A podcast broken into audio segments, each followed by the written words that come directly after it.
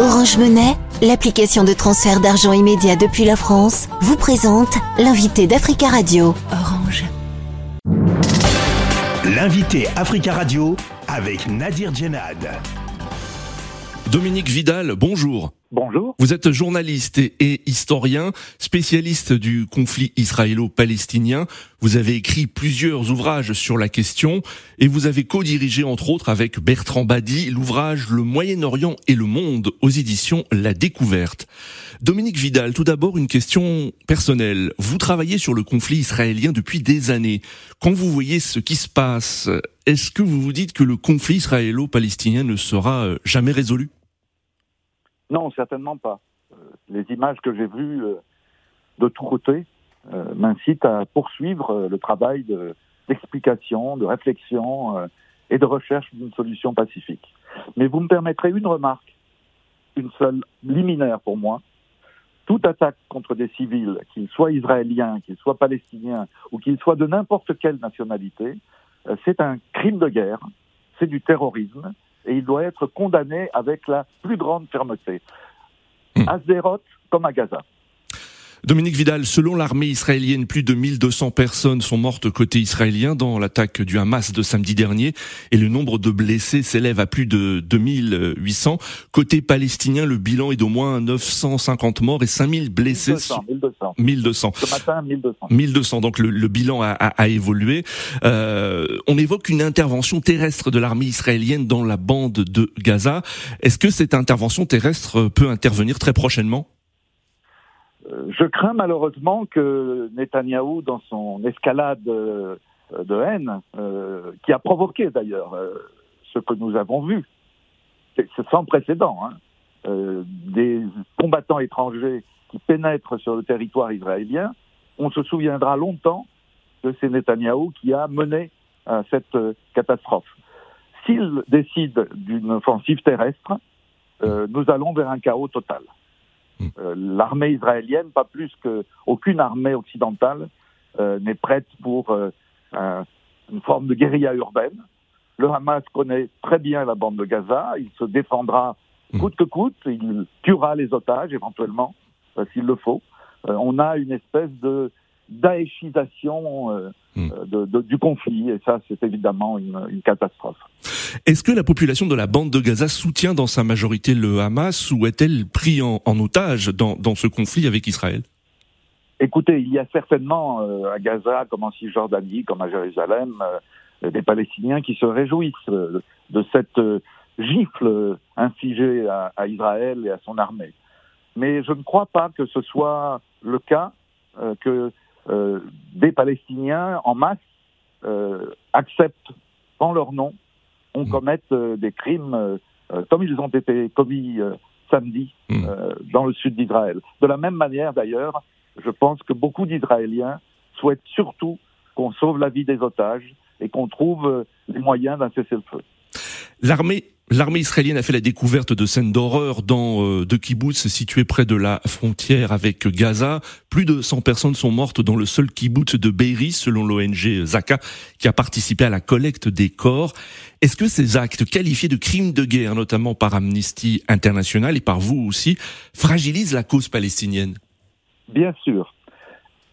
Rappelez-vous pour euh, vos auditeurs qui en ont la mémoire personnelle ou qui l'ont appris dans les livres, du, de l'attentat de, du groupe Septembre Noir contre les Jeux Olympiques de Munich hmm. euh, en 1972.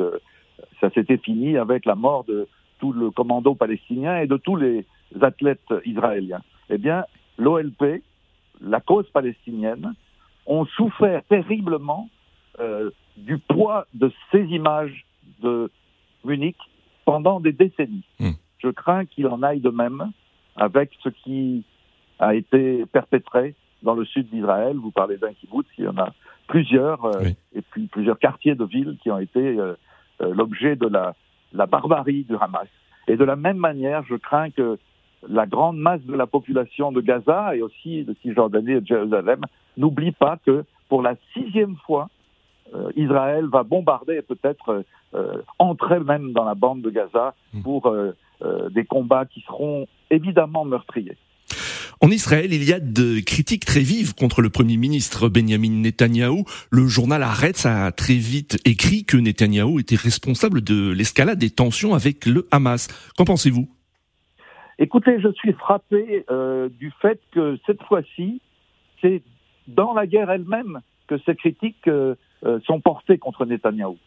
Autrefois, on avait une forme d'unité nationale, comme le gouvernement d'ailleurs qui a été formé hier, mais qui empêchait la, critique. La critique venait dans un second temps. Là, on est déjà dans la critique et c'est normal puisque des centaines de milliers d'Israéliens ont défilé dans les rues d'Israël contre le, le coup d'État, ce qu'ils appelaient le coup d'État euh, de Netanyahou avec sa réforme euh, de la justice. Hmm. Je pense que Netanyahou connaîtra le sort qu'a connu Golda Meir en 1973, rappelez-vous, euh, la guerre de Kippour, la grande surprise de l'attaque égyptienne et, syrienne. Eh bien, quelques années plus tard, pour la première fois dans l'histoire d'Israël, la droite et l'extrême droite arrivaient au pouvoir. Hmm. On peut imaginer un scénario inverse avec, pour Netanyahou, le sort de Golda Meir, c'est-à-dire un départ peu glorieux euh, de la politique euh, israélienne. Euh, Dominique Vidal, comment expliquez-vous le, silence du président de l'autorité palestinienne Mahmoud Abbas? Écoutez, je vais vous dire franchement les choses, cash, comme disent les, jeunes, je préfère qu'il se taise. Parce que quand il ouvre la bouche, dans la dernière période, c'est pour dire des choses tout à fait contestables, pour ne pas dire inacceptables. Hmm. Mais l'autorité palestinienne survivra-t-elle à Mahmoud Abbas, selon vous? Que peut-il se euh, passer pour l'autorité palestinienne dans les jours Je n'en sais rien. Je crois qu'aujourd'hui, les meilleurs spécialistes euh, du Proche-Orient, euh, je parle de tous les spécialistes, pas seulement français, ne peuvent pas dire je sais ce qui va se passer. Hmm. Tout dépend s'il y aura ou non une offensive terrestre, tout dépend si l'armée israélienne commettra des massacres dans la bande de Gaza. On ne peut pas aujourd'hui dire ce qui va se passer. Ce qui est sûr, c'est que le Hamas avait trois objectifs. Un, traumatiser les Israéliens. Deux, enfoncer l'autorité palestinienne. Trois, empêcher l'Arabie saoudite de signer à son tour les accords d'Abraham. Hum. C'est ça qui motivait, à mon avis, euh, qui explique euh, la, dureté de, cette attaque. Je ne crois pas qu'il traumatise euh, les Israéliens. Je pense que malheureusement, ce type de, de, barbarie dresse euh, tout être humain censé euh, contre lui. Et quand je dis barbarie, encore une fois, je parle des massacres dans les kibbutz comme euh, du massacre des civils de Gaza, à qui Netanyahu dit allez-vous-en, mais où hmm. Allez-vous-en dans la mer Allez-vous-en dans la frontière égyptienne qui s'est fermée vers la frontière israélienne qui est bien sûr fermée Tout cela n'a aucun sens. Dominique Vidal, merci beaucoup d'avoir répondu à nos questions. Merci. Je rappelle que vous, au revoir. Je rappelle que vous êtes euh, journaliste et historien, euh, spécialiste euh, du conflit israélo-palestinien.